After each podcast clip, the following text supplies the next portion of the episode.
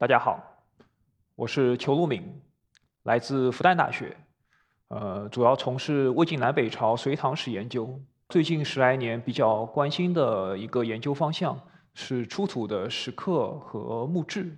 什么叫做墓志呢？就是在中古时期的话，一般社会阶层的人在他死后，然后会把他生平的经历。主要是他的做官的情况和婚姻的情况，然后刻在一个方方的石头上，然后埋在墓里面。那么在最近二三十年来，我们大概发现了五千多方唐代的墓志，所以我们现在能够看到的唐代墓志的总量呢，已经到了一万多方。那么可以说，它包含的信息已经大大超过了两唐书里面传记的总和，所以。也给我们提供了很多历史上重要的无名者的故事，所以今天我和大家分享的话题的主人公就是一个历史上的重要的无名者，叫做王胄。那么我首先要来交代一下他活动的历史的背景。公元七百五十五年的安史之乱是整个唐王朝从盛到衰的转折点。安史之乱的发动者安禄山，他是唐玄宗晚年最信任的将领。天宝十四载年末的时候，他突然从范阳起兵，发动叛乱。当时可以说天下陈平已久，内地武备废弛，而安禄山呢，身兼范阳、平卢和东三镇节度使，拥有非常强的军事实力，所以一路南下。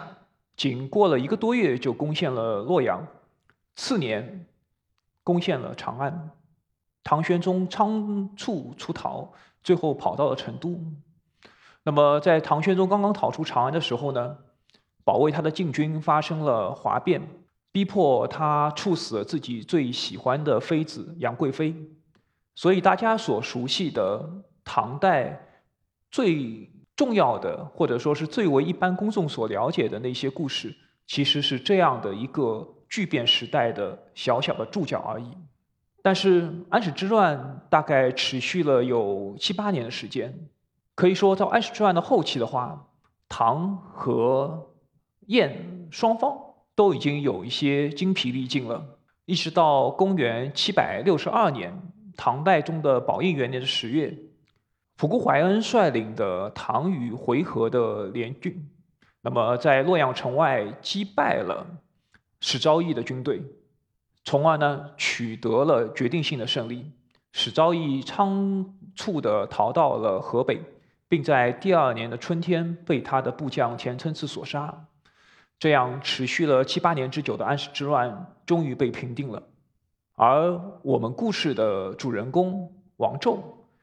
在这时候留下了他在历史上唯一的一条记载。当然，这个时候他的形象并不那么光彩。就是说，仆固怀收复洛阳的时候，那么史书记载，韦中书令许叔季、王胄等大臣向唐军投降。所以，王胄这个人，某种意义上来说，他是生活在历史的缝隙当中。假如说安史之乱取得了成功，建立了一个新的王朝，他作为新的王朝的开国元勋，因为中书令大概就相当于宰相的位置，那么一定会在历史上留下浓墨重彩的一笔。当然，我们其实也容易想象，在叛乱的七八年间，他大概追随安史的叛军，做过非常多重要的事情，但可惜。历史是由胜利者书写的，所以因为安史的叛乱最后没有成功，所以他在这八七八年当中的所作所为也就淹没在历史当中了。所以这个实际上就是我讲的，他为什么他是一个历史上重要的无名者。那么对于这样的一个人，他投降唐王朝之后的命运会是什么呢？我想按照一般的逻辑推测。啊，他的投降之后的命运不会太好，即使没有被按照国法严厉的惩处，那么也会惶惶而不可终日。而我的这样的一个推测呢，其实也是有一些材料的依据的。因为根据史书的记载，唐王朝曾经非常严厉的处分过那些参与叛乱的，或者说投降安史叛军的原来唐朝的官员。我举两个大家稍微熟悉一点的例子。王维是唐代最有名的几位诗人之一，在中国大概只要上过初中的人都会知道王维的名句“大漠孤烟直，长河落日圆”。所以，当安史的叛军攻陷长安的时候呢，王维来不及逃跑，那么他实际上是被叛军所控制了。那么他一方面有一点装疯卖傻，另外一方面呢，他又装作自己的嗓子出了问题。没有办法说话，但是因为他是一个非常有名的官员和文人，所以安禄山依然强迫他到了洛阳，做了伪己侍中。但是王维尽管在安史的叛军里面做过官，但他其实本人还是心向唐廷的，所以他在被挟持在安史叛军的时候呢，写过一首诗，表达自己思念啊唐朝的这样的一个心情，所以叫做“万户伤心生野烟”。百官何日在朝天？秋槐叶落昆宫里，凝碧池头昼管弦。那么王维其实本身只是一个文人，所以安禄山用他呢，只不过是用来点缀门面而已，啊，谈不上有太大的作用。那么即使这样的一个人，在公元七百五十七年，就是安史叛乱的第三个年头，唐军利用了。安史叛军之间的内讧，就是在这一年的年初，安禄山的儿子安庆绪伙同他的重要的谋士严庄谋杀了安禄山。因此，唐军利用这个机会呢，取得了战场上的一系列的胜利。所以在七百五十七年的九月和十月之间，唐军第一次收复了长安和洛阳。这个时候呢，王维也被唐军所俘获。尽管王维在叛军当中没有做什么特别大的罪恶，但是他和郑虔、张通这三个人都被囚禁在洛阳的宣阳里，而且每天担心的要死，生怕被处决。这三个人呢，有一个共同的特特点，他们不但是非常有名的文人，而且是当时知名的画家。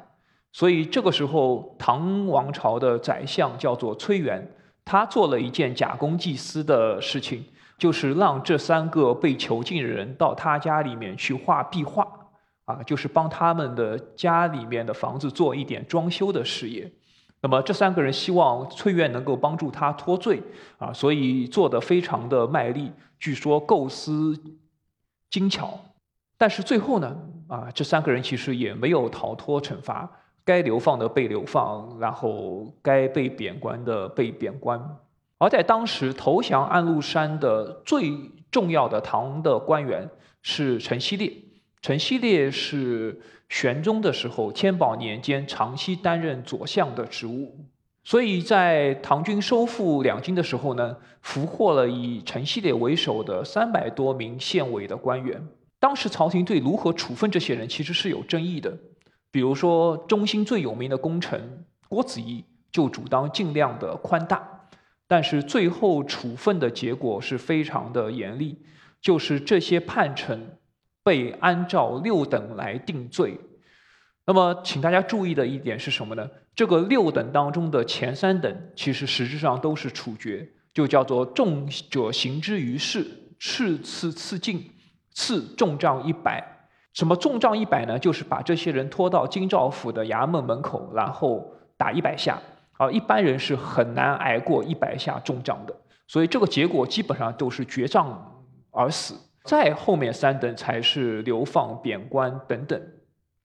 所以我们明白了这个背景，其实才能够知道，尽管像王维这样的人在叛军当中其实谈不上有太大的过恶，但是为什么那时候害怕的要死？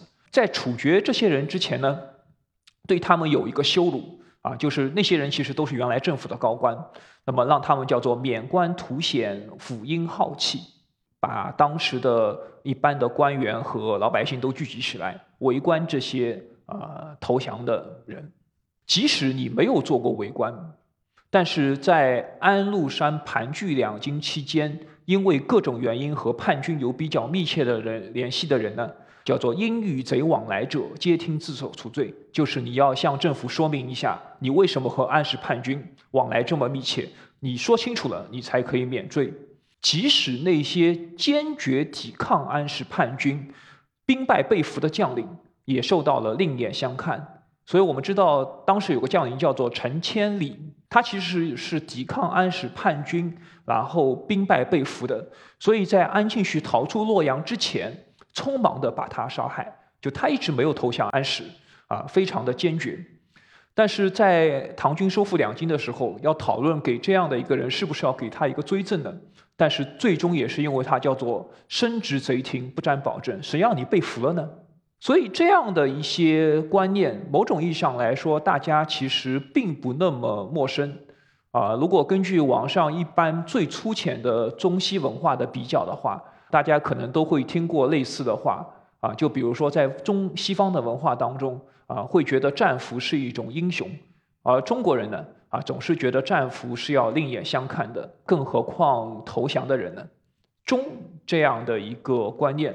某种意义上来说，是传统的道德、传统的儒家文化，或者是中国传统文化当中非常重要的啊，甚至根本性的这样的一个面向。所以，我们接下来要来进入到啊王胄，我们今天故事的主人公。所以我们首先来讲一讲他在安史叛乱当中可以说相当传奇的经历啊，就是所谓的四夷其主。因为在五六年之前。我们发现了王胄的墓志，墓志这样的一个材料啊，有点类似于现在在葬礼上读的悼词啊，大家都非常清楚，葬礼上的悼词里面都是充满着溢美的话，所以尽管里面记载了一个人的生平啊，但是可信度是要打一个问号的，所以墓志里面讲的东西恐怕也不能全信，但是我们结合其他的一些文献的记载。其实大概能够勾勒出王胄这个人一生的经历。王胄大概是在天宝初年的时候呢，就考中了进士，所以之前他在唐王朝做了十来年的官啊，但可惜官运不太好，所以到天宝十四载安禄山起兵叛乱的时候呢，他只不过做到河南道采访知使这样的一个小官。等到安禄山攻陷洛阳之后呢，墓志里面自称。他是逃到了陆浑的南山，然后是被安禄山胁迫之后才做了伪官的。但是这个记载呢，可能要打一个问号，因为他进入到安史政权之后呢，就表现得非常的活跃，主要做的一个事情呢，就是帮助安禄山去安抚河北新降附的地区。那么之后墓志里面的记载其实有一段时间空白，等到我们刚刚讲的那个背景。就是当唐王朝第一次收复两京，在公元七百五十七年九十月份的时候，第一次收复两京。那么安庆绪仓皇北逃，他逃到了象州，象州是在现在河北的临漳。那么这个时候不知道什么原因，王胄这个人也在象州，那么他又被再次卷入了安庆绪的政权。当唐军第一次收复两京的时候呢，战场的形势有一个非常巨大的改变，就是当时安史政权最重要的将领史思明，他是控制了范阳。我们刚刚讲到过，范阳是安史叛军的起家之地，所以聚集了大量的军队和财富。所以史思明当时大概控制了河北十三个郡的地方，而且拥有八万的军队。那么他看到形势不对呢，啊，就宣布起义归顺唐王朝。所以在这个时候，夹在象州的安庆绪其实只有一隅之地，那么可以说是危在旦夕。混在安庆绪的呃阵营里面的王胄呢，他要寻找自己的出路啊。所以这个时候呢，王胄伙同了他的几个朋友。那么其中最重要的一个叫做邵岳，另外一个叫做张献成，他们想摆脱这样的一个在叛军当中，啊即将被唐军消灭的这样的一个命运，所以他们选择的线路是什么呢？北上，然后投奔史思明。当然，在墓志里面不是这样讲的。墓志里面讲了有一个修士，他是说们说我们是为了北上投奔史思明，再从史思明控制的地方辗转回到长安。实际上我是最终还是为了效忠大唐王朝的，只是我后来被史思明所羁押，所以导致我没有跑到唐王朝的这个方面来。所以他们选择的线路是北上赵州。赵州就是现在河北的赵县，大家非常熟悉的，或者是中国最有名的桥梁——赵州桥，就在那个地方。那么进入到赵州呢，就进到了呃史思明控制的区域。但是这个背景是什么呢？就是我刚刚讲到的，在当时的话，唐王朝是非常严厉的处分那些曾经投降安禄山的唐王朝的官员。所以在这样的一个背景下来讲的话呢，他们大概是绝不敢轻易的回到唐王朝控制的区域。而史思明呢，当时尽管名义上归附于唐王朝，但是他依然是处在一个半独立的地位，所以成为他们唯一的这样的一个庇护者。所以从个人来说的话，王胄这个选择其实是很巧妙的。他进入到了史思明政权之后呢，史思明很快就再次起兵反叛，南下相州。然后击败了唐军的九个节度使的联军，并且借机吞并了安庆绪，然后再次攻陷了洛阳，彻底又改变了战场的形势。而王胄呢，又随着史思明从范阳一路南下到相州到洛阳，一直到七百六十二年，他以燕的中书令的身份投降唐。所以可以说，在安史之乱的七八年中，呃，王胄这个人其实可以说是运气很好。他实际上是辗转于四五个主子当中，而且呢，就是说从一个默默无闻的低级官员，然后一直做到了燕的中书令啊这样的一个高位。所以回归了唐王朝之后，他的好运气是不是运完了？他是不是会和王维和陈希烈那样收到或轻或重的处分呢？所以有时候历史是会和人开一个不大不小的玩笑的。所以我们看到王胄的墓志的话，呃，会非常吃惊的一点就是，这个人尽管在燕的政权当中有这么高的地位，但是他回到唐王朝之后呢，并没有受到任何的处分，然后先后做过驾。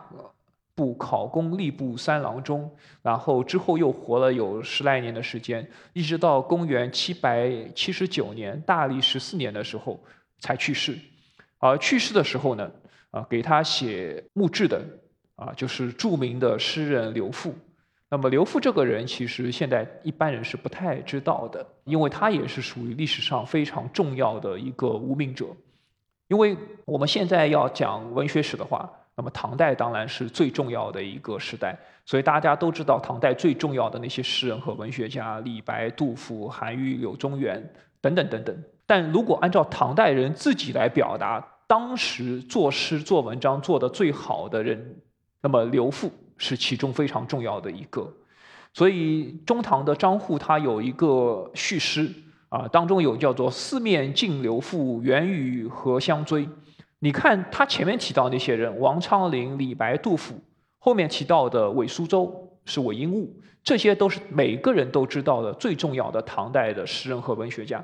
但是刘复这个人，目前来说流传下来的诗歌和文章非常的少啊，所以唐人尽管非常看重他，但是他本人到底文学才能如何呢？我们其实不太知道，不太知道，因为我没有太多的东西留下来。王胄和刘复是什么关系呢？我们现在也还是不太清楚，但至少我们可以证明一点：有刘复这样一个非常有名的人来给他写墓志啊。王胄之前在安史政权做官的那些啊，我们现在看起来不光彩的经历，唐人似乎没有那么的在意。好，那么我们首先要来解释的一个问题是。为什么第一批被唐军俘获的，或者说是从安史政权又转而投向唐王朝的那些大臣这么倒霉，被贬的贬，流放的流放，被杀的被杀，而王胄运气又这么好呢？这样的一个变化是有一个现实主义的背景的，这个背景就是说，当时在安史叛乱的七八年当中，投降安史的唐的官员非常的多，所以当时人有自己的一个话叫做“为贼所污者半天下”。所以这些人如果都要清查的话呢，啊，查不胜查。而且等到史思明第二次反叛，重新控制洛阳，整个战场的形势再次发生逆转的时候呢，唐廷内部就达成了一个共识，就是要尽量赦免这些政治上有污点的人，以此减轻平定叛乱的阻力。这个当然大家非常容易理解。如果你曾经是唐王朝的大臣，你投降了安史，我绝不赦免你。那些人就会拼命的为安史抵抗。所以在宝应元年十月份收复东都，就第二次收复东都之后，十一月份代宗就下诏，就叫做东京及河南、河北受伪官的官员呢一概不问。所以王周这个人确实运气非常好，他就是趁了这个出东风。然后最终可以说毫发无损的回到了唐廷当中，这样的一个现实主义的考虑，大家其实都是能够理解的。那么，我想可能我们要今天要讲的更重要的一个问题是，这些二臣，就是这些在政治上有污点的人，他们是不是应该被人所鄙视呢？那么，这个大概是在大家所认可的中国的传统观念当中来说的话。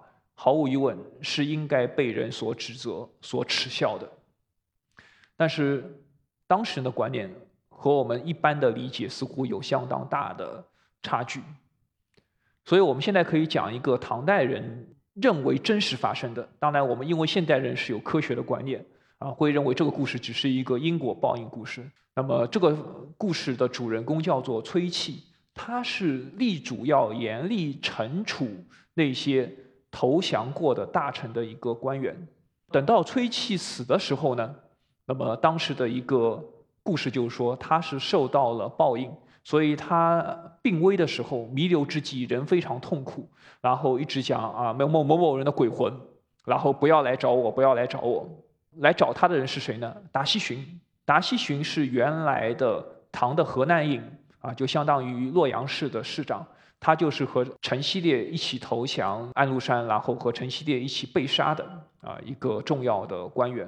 所以，如果我们把这样的一个故事视为当时的一个舆论的反应的话呢，我们会看到，就说那些主张按照法律严厉惩处叛臣和二臣的那些官员，反而被认为是酷吏，而舆论其实是同情那些被处决的官员的。啊，这个是和我们想象的啊不太一样的，所以或许受这个影响，在《新唐书》宋代人所修的《新唐书》当中，把崔琦列进了酷吏传，和呃武则天所用的那些酷吏来俊臣、索元礼同一个传。另外的一个方面，唐廷是不是会觉得那些于死殉国的忠臣就非常的可贵？在大家熟悉的唐代的忠臣的戏谱当中。文天祥的《正气歌》里面举了两个人，一个叫做韦延昌山蛇，一个叫做韦张虽杨齿。这两个人其实都是在安史之乱当中坚决抵抗叛军而殉国的大臣颜杲卿和张勋。所以这些人如果是按照后世的观念来说的话，是非常受到呃后世人的推崇的。但是当事人呢，似乎也没把他看得特别的重。那么当时有一个在安禄山攻陷洛阳的过程当中殉国的官员，啊，他的名字叫做卢毅。等到唐王朝平定安史之乱之后呢，有一个讨论，就是要不要给卢毅，因为他是一个烈士，给一个比较好的谥号。那么这个问题在我们现在看起来的话是不成问题的，他是一个忠臣嘛。但是呢，就是这样一个不成问题的问题，在当时的朝廷当中引起了争论。所以，我们现在可以从独孤及也是一个非常有名的中唐的文人所保存下来的诗意当中，来看到反对的意见。因为独孤及是支持给卢毅一个比较好的谥号的，但有人反对。他的反对意见是什么呢？叫做“洛阳之存亡，操兵者时任其，就非执法力所能抗”。就说洛阳守得住守不住，是军事将领的责任。卢毅呢？当时他的职务是叫做御史中丞分司都东都，他是一个法官，一个执法官，所以臣守得住守不住和你没有关系。然后接下来呢，失败将崩，去之可以。仗打败了，你赶快跑。委身寇仇，以死随对。那么这个“对”字现在在网上非常的流行啊，但是已经发生了变异。所以古汉语当中啊，这个“对”是怨恨的意思。他这解释下来就是说，你自己不跑，然后被敌人给杀掉了，你怨谁啊？所以这样的一个观念，可能和我们现在想象的有点大相径庭。所以尽管卢独孤及是要给他辩护的，因为讲卢毅是一个忠诚的表率，但是独孤及给他的辩护当中，他也要承认，就是当时的舆论的一个主流，就是认为跑是合理的。所以独孤及讲叫做“危而去之，是为智勉也”，就是你看到城守不住了，赶快跑啊，那是你很聪明的一个表现。但是这个不能称之为忠。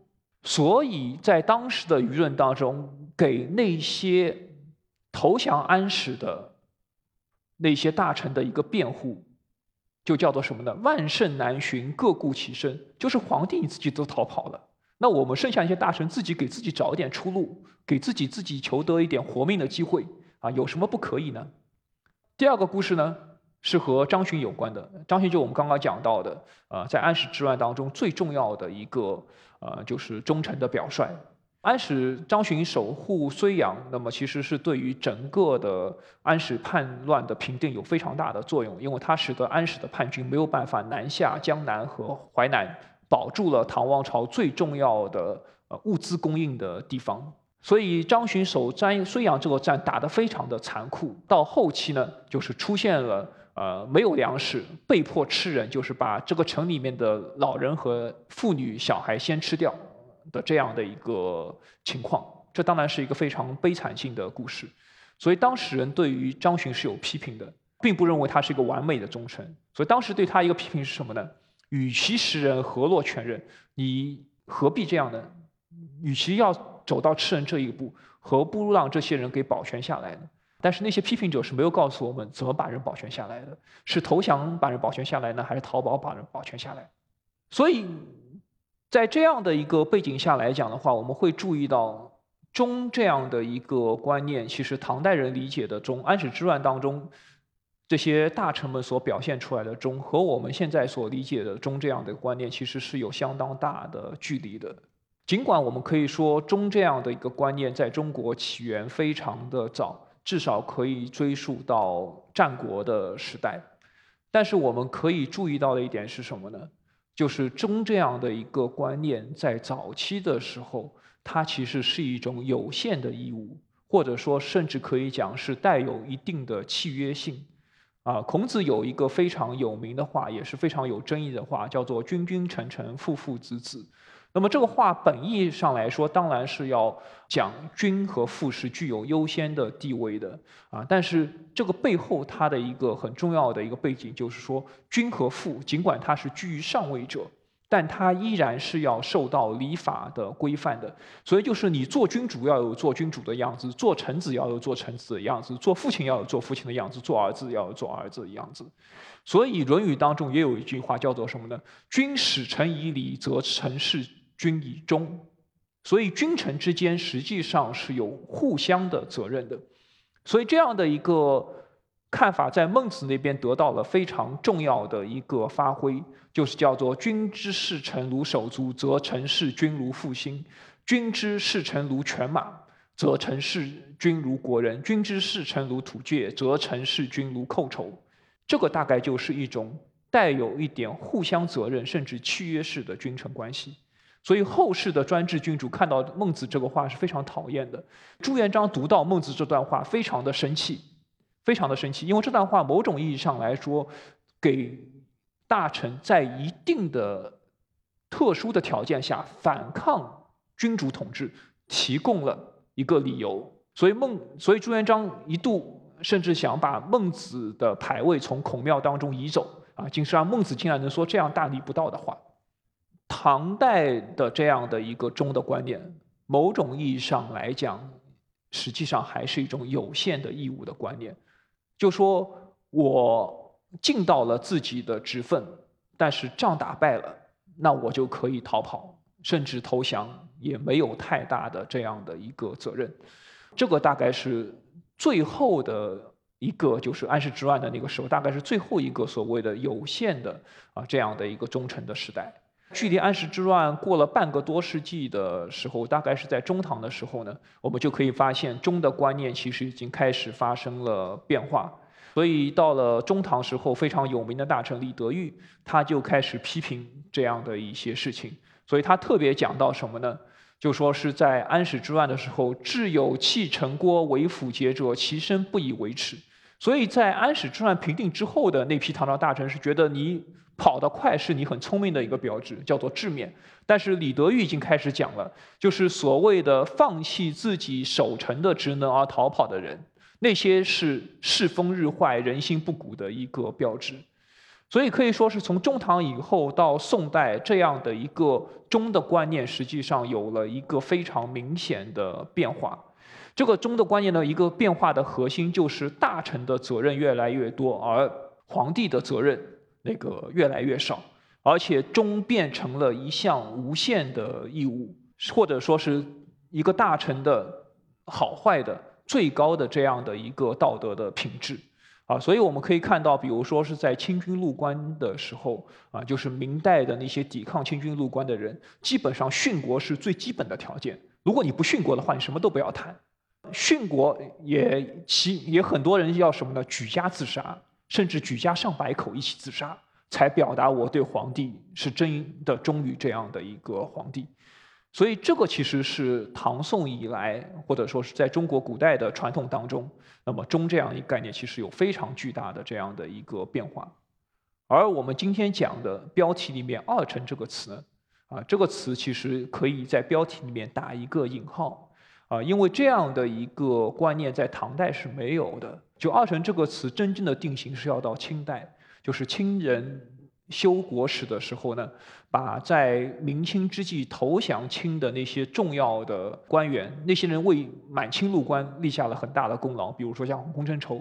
但是清王朝修国史的时候，觉得那些人是大节有亏的，所以把这些人专门列了一个传，叫做《二臣传》。那么《二臣传》的起源大概实际上可以追溯到欧阳修。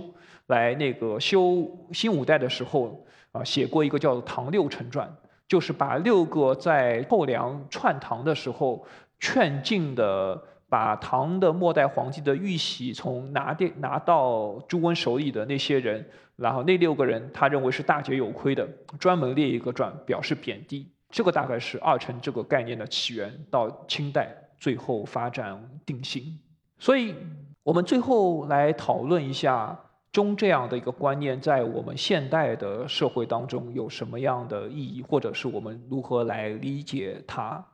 如果按照五四以来新文化运动的这样的一个标尺来讲的话呢，忠这样的一个观念，毫无疑问属于旧道德和旧时代的范畴。那么，我们作为现代人，因为现代社会一个非常重要的基础就是是一个平等社会，是一个契约社会。那么，忠其实它很重要的一个特点，实际上是对于上下级的关系，其而且是对于居上位者有利的。所以，按照五四以来的这样的一个啊反传统的或者是追求现代化的观点来说的话，啊忠当然是一种旧道德。啊当然，我们也毫无疑问，我们也清楚认识到，我们不可能和传统完全割裂。所以，中类似的语言、类似的行为，其实在我们日常生活当中，其实还是有很强的啊这样的一个渗透性。而且，现在也有很多人要说复兴传统。当然，传统当中其实有很多值得啊延续和继承的东西。那么，我想在这里其实可以思考的有两个点：一个是什么传统？就是传统，很大程度上来说，并不是一个固定的东西。就像对忠这样的一个概念的理解，我们刚刚讲到了孔子和孟子和朱元璋的理解就有非常大的不同。第二个，复兴传统。但是我想讲的一点是，如果我们复兴的某一项传统只对居于上位者有利，只对统治者有利，那么。我想，我们是要警惕的。好，这就是我今天想要分享给大家的。谢谢大家。